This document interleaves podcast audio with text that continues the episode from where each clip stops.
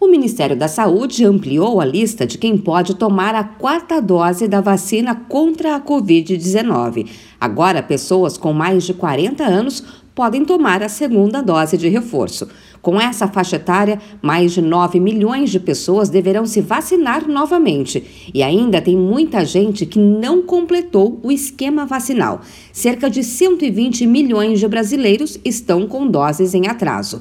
Esse número foi divulgado pelo Ministério da Saúde nesta segunda-feira.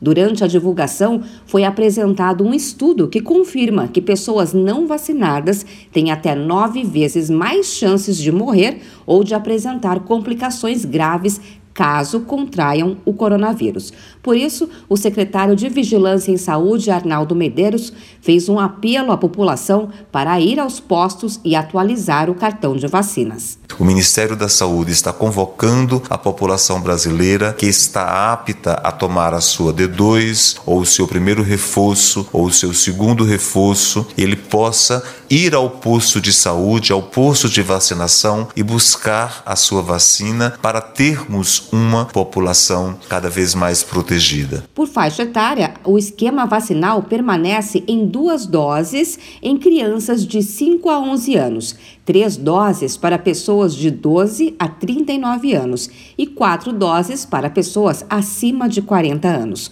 No Brasil, 62% das crianças entre 5 e 11 anos de idade já receberam a primeira dose, mas apenas 38% tomaram a segunda dose. Já entre a população de 12 a 17 anos, apenas cerca de 5% completou o ciclo vacinal com a terceira dose.